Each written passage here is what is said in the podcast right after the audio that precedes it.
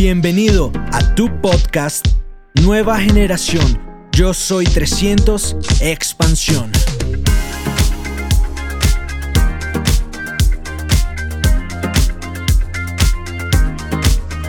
Ese era yo, a los 14 años, cuando tenía más dientes que personalidad.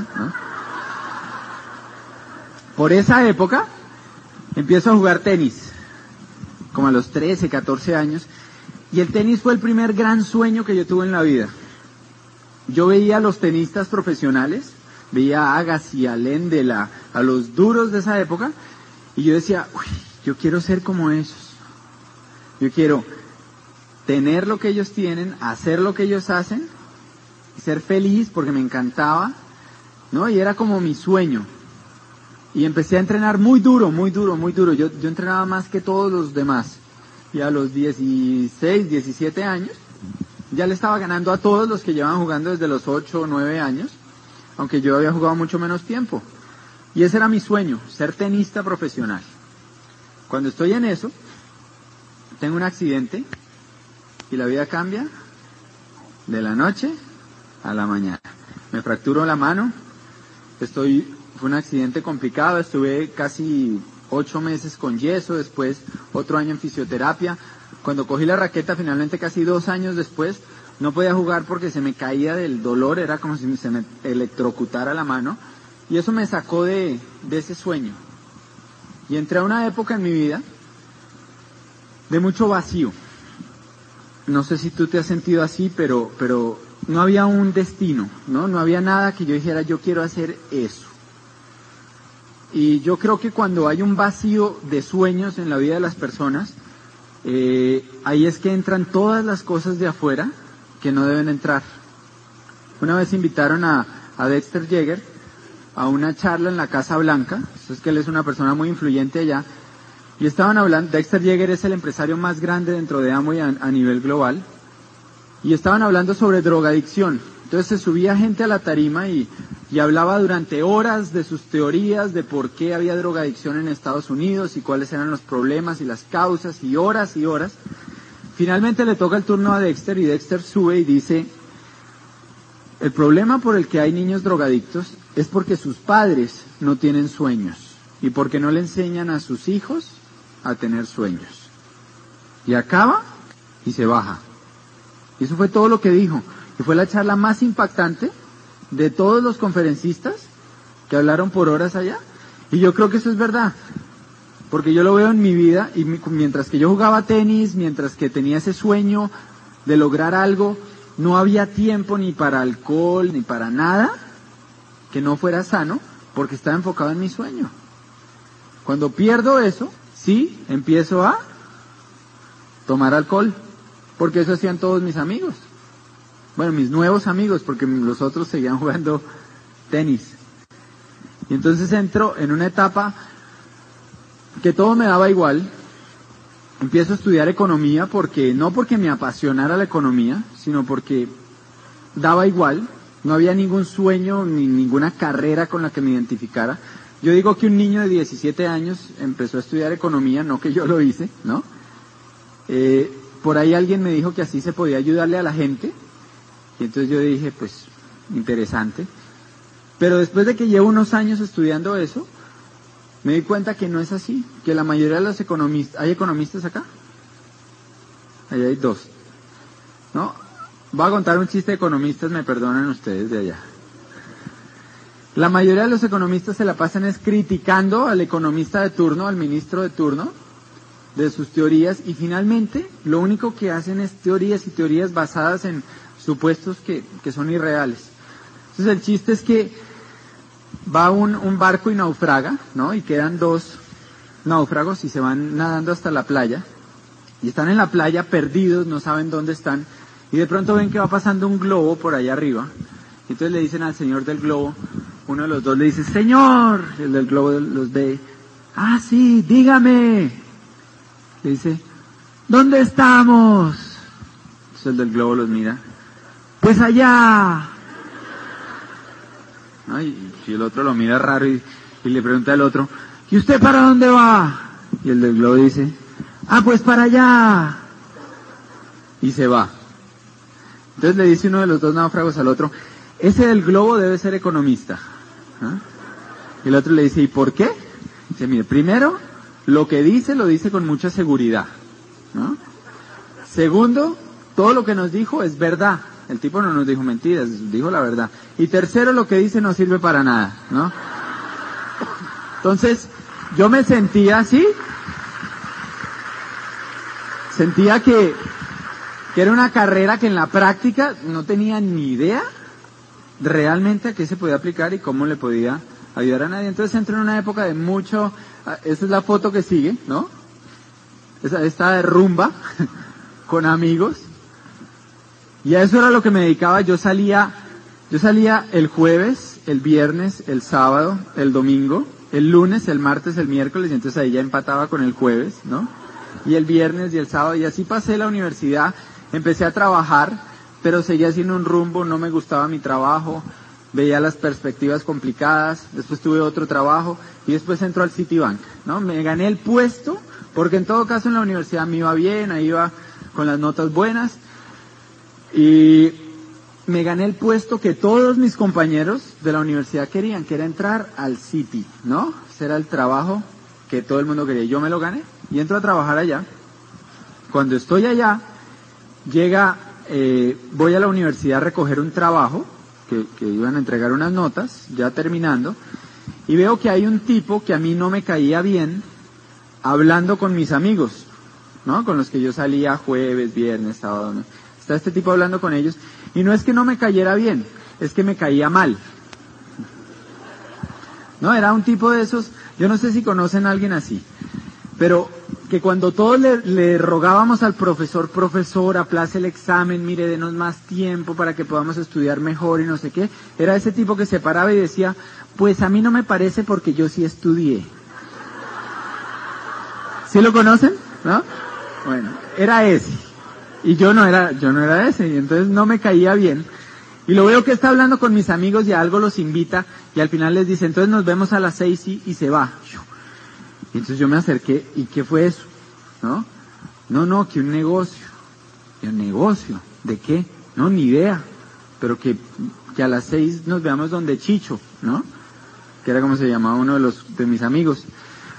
Y entonces él me vio que yo estaba como preguntando, yo tampoco le debía caer muy bien al tipo, porque me dijo, pues si usted quiere vaya. No, y se fue. Y entonces llegué allá, seis de la tarde, yo igual salía con ellos el sábado por la noche, entonces era llegar dos horas antes, no era una gran decisión ir a eso, igual me iba a ver con mis amigos, pero qué tal que yo no fuera y que fuera algo bueno, ¿no? Porque el tipo este por lo menos Pilo sí era y estudiaba y entonces qué tal que fuera una oportunidad, pues tocaba ir. Entonces voy a la reunión y a esa reunión llega Camilo. Camilo es mi auspiciador. Fue el que dio el plan esa noche. Camilo tenía una pizarra que era así de grande. Como este librito, con marquito y todo, ¿no? Y la operación era la siguiente. En esa época, después ya compramos, todos teníamos una pizarra de esas, pero al principio no había tripiés. ¿no? Entonces la, la comprábamos y eso traían una cuerdita. Y entonces la operación era que uno llegaba a las casas, saludaba a la persona en la casa y empezaba a mirar las paredes. Y finalmente encontraba una pared que se acomodaba como estaba el resto de la sala, o de pronto tocaba hasta reacomodar los muebles, ¿no? Y entonces quitaba la, la, el cuadro y colgaba su pizarra y estaba toda la noche escribiendo y la pizarra golpeando contra la pared. Y la pobre señora de la casa así. Esa nunca se auspiciaba, ¿no? Esa lo único que quería era volver a pintar su pared. Ahora tenemos DVD. Ustedes no saben por la que nosotros pasamos. Yo estuve en la apertura aquí en Venezuela en el 98 y cargaba una pizarra de esas. En tripié y me la pasé por todo Maracaibo, por Caracas. Cada vez que me subí en avión todos creían que llevaba una ametralladora. Y me requisaban y me la desbarataban y me tocaba volverla a armar. Ahora tenemos DVD, ¿no? O sea, la evolución del negocio, créanme que los nuevos la tienen fácil. Y entonces, Camilo da el plan ahí, yo no le entendí nada, y en un pedazo, imagínense, economista, Citibank, ¿no? Yo sentado así con mi status pelatus, ¿no? Y entonces lo veo que en un pedazo dice, y entonces, si usted hace esto, si ustedes hacen esto, y si siguen así, entonces después van a llegar a una cosa que se llama esmeralda y diamante, y con todo y eso me sonó bueno. ¿No? Porque yo no lo veía como que yo iba a dejar mi carrera para hacer esto, sino como un negocio extra, adicional a lo que hacía.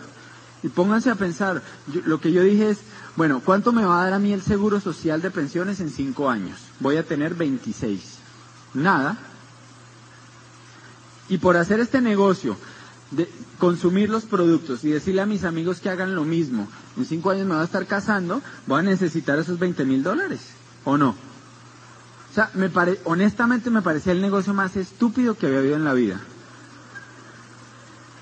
Yo estudiaba economía, negocios internacionales, negociación entre países. Me tocaba leerme unas fotocopias con una letra así de grande, ¿no? Y unos libros de unos teoremas matemáticos complicadísimos. Consuma en su casa y dígale a sus amigos que hagan lo mismo. O sea, el que no hiciera eso era un estúpido, ¿no? Pensaba yo. Era lógico. Y entonces lo hice, pero tampoco estaba así entusiasmadísimo porque pues eran en cinco años acumulados, no me iban a cambiar la vida. Entonces llego a mi casa, el martes hay una siguiente reunión, llego a la reunión el martes, y a esa reunión va Carlos Eduardo Castellanos, ¿no? Uno de los líderes más grandes en Colombia. Y él ya tenía una pizarra más grande, ¿no? Entonces empieza a explicar mejor. Y Carlos Eduardo hablaba diferente. Él tenía un lenguaje que yo nunca había oído. Él hablaba de sueños, de metas, de romper obstáculos en la vida, ¿no? Yo estaba acostumbrado al ministro de Hacienda hablando de los indicadores del país. Y este loco, se nota que se acaba de ver un cassette, entonces decía, entonces tú metes primera, ta, y haces un mini Quicksilver, y metes segunda y haces un Quicksilver, y tercera y llegas al 21%, y cuarta llegas a Esmeralda, y quinta eres diamante, y yo, ¿cómo? O sea, eso a mí me, me enloqueció. Entonces llegué a la casa entusiasmadísimo, ¿no? Le cuento a mi papá, papi, ahora sí encontré lo que quiero hacer. Entonces le traté de medio explicar, o sea, imagínense el desastre que fue esa explicación, y mi papá me mira, ¿no? Sus palabras exactas fueron, a ver si yo entiendo, Fernando. Yo le pagué a usted cinco años de universidad para que usted se ponga a vender jaboncitos. Y yo traté de explicarle, pero no hubo forma. O sea, el hombre estaba cerrado, yo ya conozco de eso, yo ya oí de eso, eso es un desastre, ¿usted cómo se va a poner a hacer eso? Y miren, en el negocio uno necesita tres cosas para sacarlo adelante. Número uno, necesitas honestidad. ¿Honestidad con quién? Contigo mismo. Vas a tener que llegar a un punto en que te mires al espejo y te preguntes para dónde vas. ¿Y qué va a pasar si no haces esto? Y eso fue lo que yo hice. Yo me había ganado el puesto que todos mis compañeros querían, pero Camilo, el que me mostró el negocio, me hizo una pregunta. Él me dijo, ¿dónde va a estar en cinco años si sigue haciendo lo mismo que viene haciendo? Entonces yo me busqué el que hace cinco años había ocupado mi puesto en el banco y me di cuenta que estaba vendiendo el carro para poder comprar nevera y electrodomésticos porque se iba a casar. Y yo acababa de poder comprar mi carro. Entonces ¿y en cinco años voy a estar? Peor, vendiéndolo. Y entonces me fui más adelante, me fui 10, 15, 20 años en el futuro y encontré gente que llevaba en el banco 20 años que ganaba muy buen dinero. Porque en ese banco hay gente que gana muy buena plata. Pero tenían problemas de salud, estrés, gastritis, problemas familiares. Era gente que fines de mes se quedan a dormir en la oficina el estrés financiero es una cosa brutal porque son problemas de plata. Y cuando hay un problema de esos, alguien pierde su empleo. Entonces tú veías gente que llevaba ya 15, 20 años, que ya debían ¿no? manejar la situación, y los veías fuera de sí, enloquecidos, histéricos, gritando. Y yo decía, Dios mío, esta gente no es y no hace, y muchos no tienen lo que yo quiero tener después de 20 años de trabajo. Entonces Camilo me mostró a los diamantes. Me dijo, mire esta gente. Mire cómo viven. Me mostró el perfiles de éxito. Mire las casas que tienen y mire lo que dicen y lo que hablan. Y encontré, ¿se acuerdan el tenis que tenía ídolos?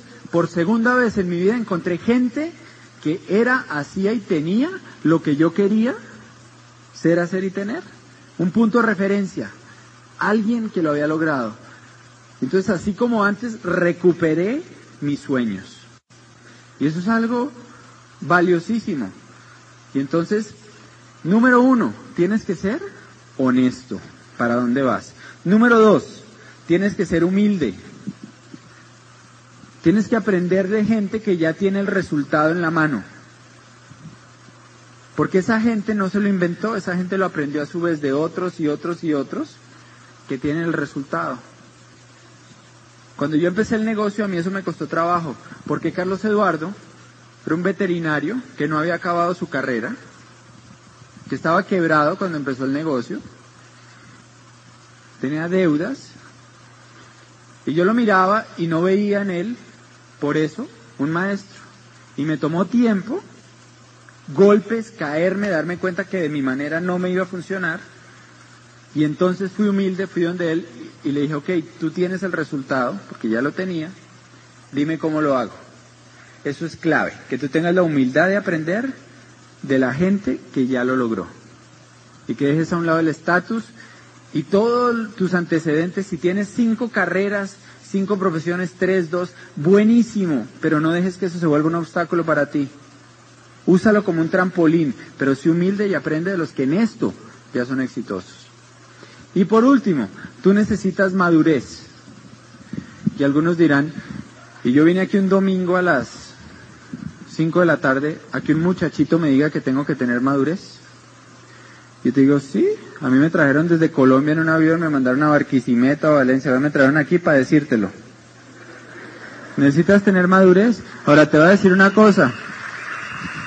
Gracias. ¿Qué es madurez como yo lo estoy hablando?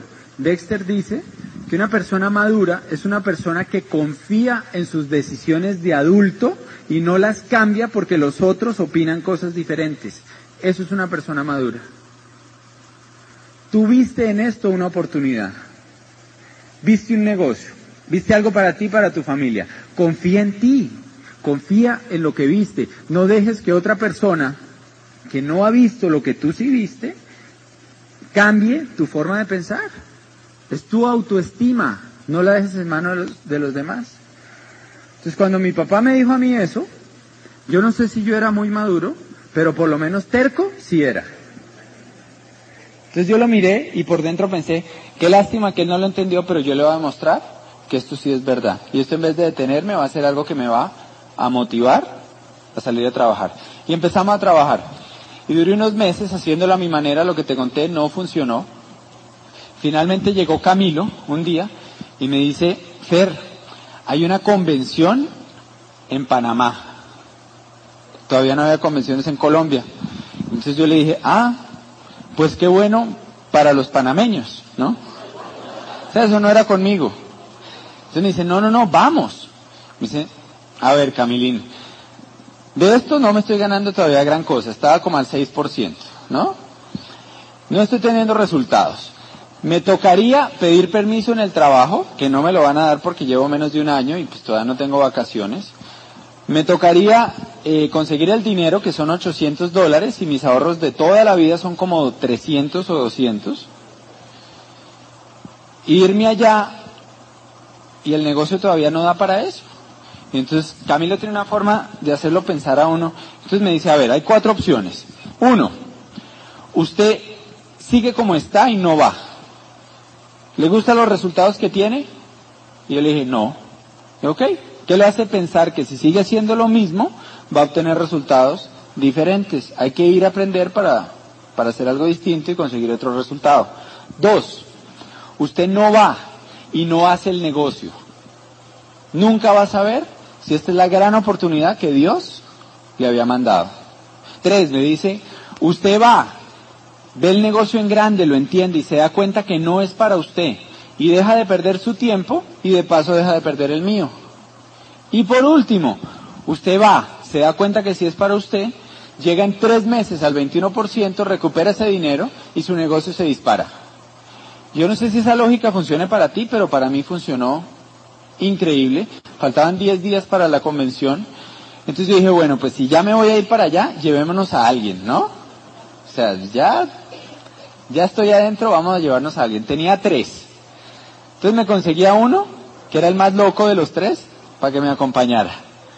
Y ese se fue conmigo. Yo no te puedo explicar lo que pasó en esa convención. Si nunca has ido, nadie te lo puede explicar, tienes que ir para darte cuenta. Pero fue algo adentro.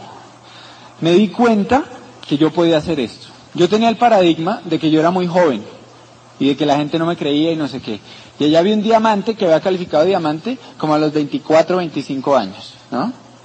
Entonces yo dije, joven, estoy esquedado, ¿no? O sea, me voló el paradigma de una, además fue el primero que habló. Después empezaron a hablar otros y yo me di cuenta, yo sí puedo hacer esto. Y me convencí. Llegué y en tres meses estaba al 21%. ¿Te acuerdas el loco el que me llevé?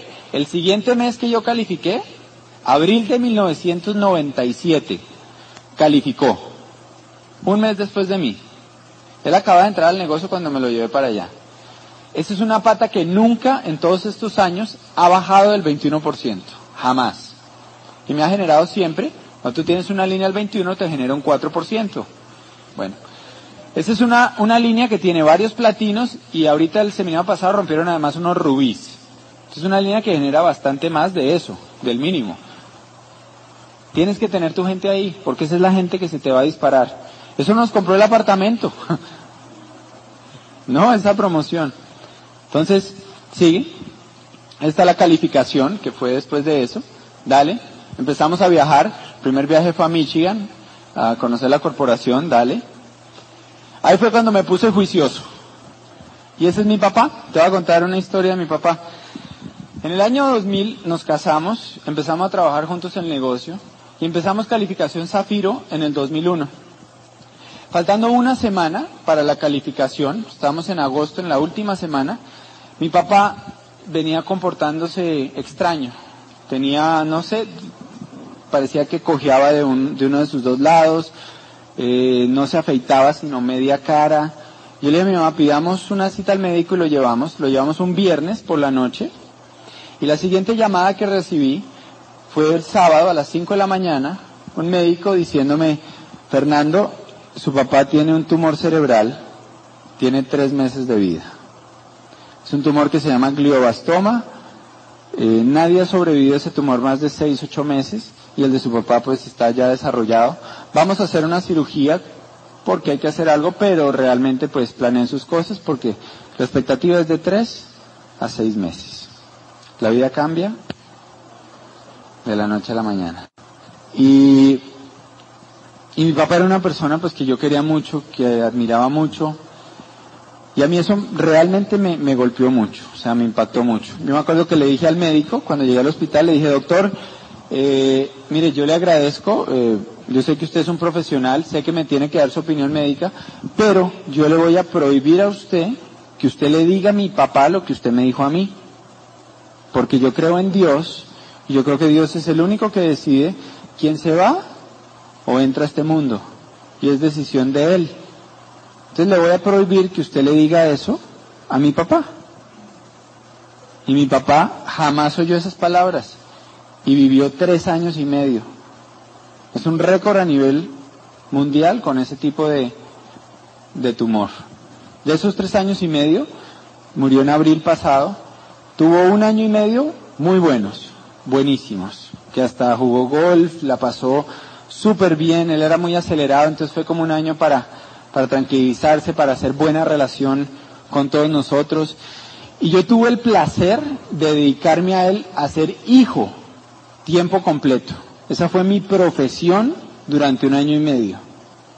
Yo llegaba a la casa de las 8 de la mañana, que mi mamá tenía que salir a trabajar porque ellas tienen una empresa familiar y ella es la gerente, y me podía quedar con él hasta las 5 de la tarde. Lo acompañaba a quimioterapia, radioterapia, almorzaba con él, me quedaba por las tardes leyendo con él. me conseguí un libro, le leía libros del sistema de capacitación y me conseguí un librito que se llama Chocolate Caliente para el Alma de quien ha logrado sobrevivir. Entonces son puras historias de gente que ha sufrido cáncer y enfermedades terminales y han salido adelante. Y yo le leía eso, y le leía y le leía, y él me miraba, le daba fe. Y yo por eso te digo que hagas el negocio, porque el negocio te va a dar tres cosas que difícilmente otra cosa te las va a dar. Número uno, te va a dar el tiempo para que en las tormentas de tu vida te dediques a las cosas que son realmente importantes. La satisfacción de haber pasado ese tiempo con mi papá, nunca nadie me la va a quitar. Yo sentí una paz inmensa por el amor y por lo que pude compartir con él en ese tiempo. Entonces te va a dar el tiempo. ¿Cuántos creen que si hubiera seguido en el banco hubiera podido hacer eso? Jamás. Jamás. ¿Qué te dicen en un empleo si se te enferma un familiar? Lo legal es que usted tiene tantas horas o tantos días, pero después lo espero acá. El tiempo que te da este negocio, y a las 5 o 6 de la tarde salía a ver el plan. Segundo, los amigos. Este negocio te da unas relaciones que, que tú no vas a encontrar en nada más tampoco. Mira, cuando pasó lo de, lo de mi papá, estábamos a 10 días de la calificación Zafiro, me llama Carlos Eduardo y me dice, Fer, ocúpate de tu papá y olvídate del negocio. Yo me voy a encargar de todo. Tú ya eres Zafiro, ya lo lograste. Ocúpate de tu papá, tu calificación está en mis manos, relájate. Y entonces habló con gente del equipo de apoyo y estaba Mario Orsini llamando desde Argentina, Mario que tiene negocio en 17 países, miles de personas, llamando desde Argentina gente del grupo a promoverle sus metas, Betty llamando desde Atlanta. Y Carlos Eduardo encima de todo. Y toda la gente del equipo metida ahí. Y yo con mi papá. Los amigos que te da este negocio no te los va a dar. Es difícil que te los dé alguna otra cosa. Tú puedes salir adelante y hay luz al final del túnel y se puede sacar algo bueno siempre de una situación que viene aparentemente como una maldición. Eso te lo da el programa de capacitación, conocer la gente y la relación que tú vas desarrollando con Dios. Esas tres cosas es lo más importante por encima del dinero que te da el negocio y que yo he encontrado. Y yo por eso te digo, hazlo, vale la pena por esas tres cosas vale la pena. Porque van a llegar las tormentas de tu vida si es que no han llegado aún. Y yo espero que tú estés preparado. Y les voy a contar algo eh, que pasó después. Del 2001, desde la enfermedad de mi papá hasta ahora, eh, fueron años bien duros. Fueron años de salir corriendo para el hospital, a veces yo iba a, ciudades a trabajar el negocio y me llamaban de urgencia y me tocaba devolverme y salir al hospital y hacer esto y lo otro. Y llegó un punto en que mi papá se convirtió en mi excusa para no progresar. Nosotros llegamos a Zafiro y nos quedamos ahí tres años largos. Y no progresábamos. Y en mi mente, mi excusa era mi papá. Y empecé a transmitir esa excusa y la gente me la creía, porque es una buena excusa, ¿o no? Cata, mi esposa, me lo creía. La línea de auspicio, me lo, el equipo me lo creía. Dicen, no, es que Fer ahorita está pasando por una situación muy difícil, hay que darle tiempo, esperar. Y todo el mundo me consentía mi excusa. Y te voy a contar lo que pasó hace un año. Sale el programa de incentivos en ese momento mi papá había quedado pues en una cama sin hablar, sin caminar, sin comer, con una sonda, ¿no? Con enfermera pues 24 horas. Sale el plan de incentivos y, salen los bonos nuevos que, lo, que hicieron fue que crearon un negocio nuevo, espectacular. Y me siento yo con Cata, le digo, amor, hagamos el negocio ahora, vamos a calificar ahora, este año, vamos a hacerlo. Y Cata me dice, Fer, pero la situación de tu papá no ha cambiado. O sea, todo está igual. Antes está peor. No es el momento. Yo le dije, ¿sabes qué? Pobrecito mi papá. Fuera de que está en una cama, enfermo, sin hablar, sin comer, sin caminar. Fuera de todo eso que le toca a él aguantar, le toca aguantarse un hijo mediocre que no hace lo que tiene que hacer en su vida y se escuda bajo la excusa de él. ¿Y sabes qué? Yo estoy seguro que si mi papá pudiera hablarme, lo que me diría, como lo hizo todo este tiempo, es Fer, sígueme queriendo, sigue consintiéndome, sigue pasando tiempo conmigo, pero ve y lucha por tus sueños, porque se te está pasando la vida. Y ya no le quiero echar más la culpa a él. Y de hoy en adelante nunca le vamos a volver a echar la culpa a él de nuestra falta de, de decisión y de progreso. Y empezamos a trabajar. Y te voy a contar algo que para mí es un milagro. En marzo empezamos la calificación. Y estamos en el último día. eh, estamos en la última semana, faltan cinco días para que se acabe el mes, trabajando fuerte esa tercera línea, porque Esmeralda son tres, ¿no? Y dos ya estaban sólidas, ya, de hecho ya habían calificado a platino, pero la tercera estábamos ahí y faltando cinco días recibo una llamada de mi mamá, cinco de la mañana, Fer, vente para acá porque tu papá está convulsionando y está, no sé, cualquier cosa puede pasar. Salgo para la casa de ella, llego allá, mi papá está muy mal, nos pasamos a, dormir a la casa de ellos durante todos esos días y yo seguía cuadrando cosas del negocio cerca. Hay un centro comercial que queda a una cuadra, y había un café, y ahí cuadraba todo. Entonces, planes, asesorías, comercialización, eh, Cata hizo gran parte del trabajo. Íbamos y volvíamos, íbamos y volvíamos, todo el tiempo, esos cinco días. El último día, estoy hablando con un socio nuevo, me da su orden para registrársela por internet, quería que yo se la hiciera, me da el pedido, tengo una computadora laptop, entonces estoy ahí, meto el pedido, y con ese pedido ya empezábamos la calificación de Esmeralda. Eso cerraba la, tercera pata. Cierro el computador y en el momento en que bajo la tapa, exactamente en ese momento entra la enfermera. Dice, Fer, Fer, vengan, vengan, Fernando, vengan que su papá se nos quedó. Fue instantáneo. O sea, acabamos eso y en ese momento mi papá murió. Y eso fue en el segundo exacto. O sea, yo lo veo como si él estuviera esperando a que nosotros empezáramos esta calificación para poder descansar en paz. Y, y él dejó de ser nuestra excusa y se convirtió en nuestra razón. Y desde ese momento y desde antes dijimos, vamos a dedicarle este trabajo y esta calificación a él. Que sea por él, y que la gente oiga de él y sepa. Mi papá, ¿se acuerdan el cocodrilo que era al principio? ¿No? Al final era el fanático número uno del negocio. Él entendía que si no fuera por el negocio yo jamás hubiera podido pasar el tiempo que pasé con él. Cuando el negocio me empezó a dar tres veces más de lo que me pagaban en el banco, ahí dijo, ahora sí entendí el negocio. Y, y este triunfo se lo dedicamos a él. Este triunfo de Esmeralda es de, es de mi papá.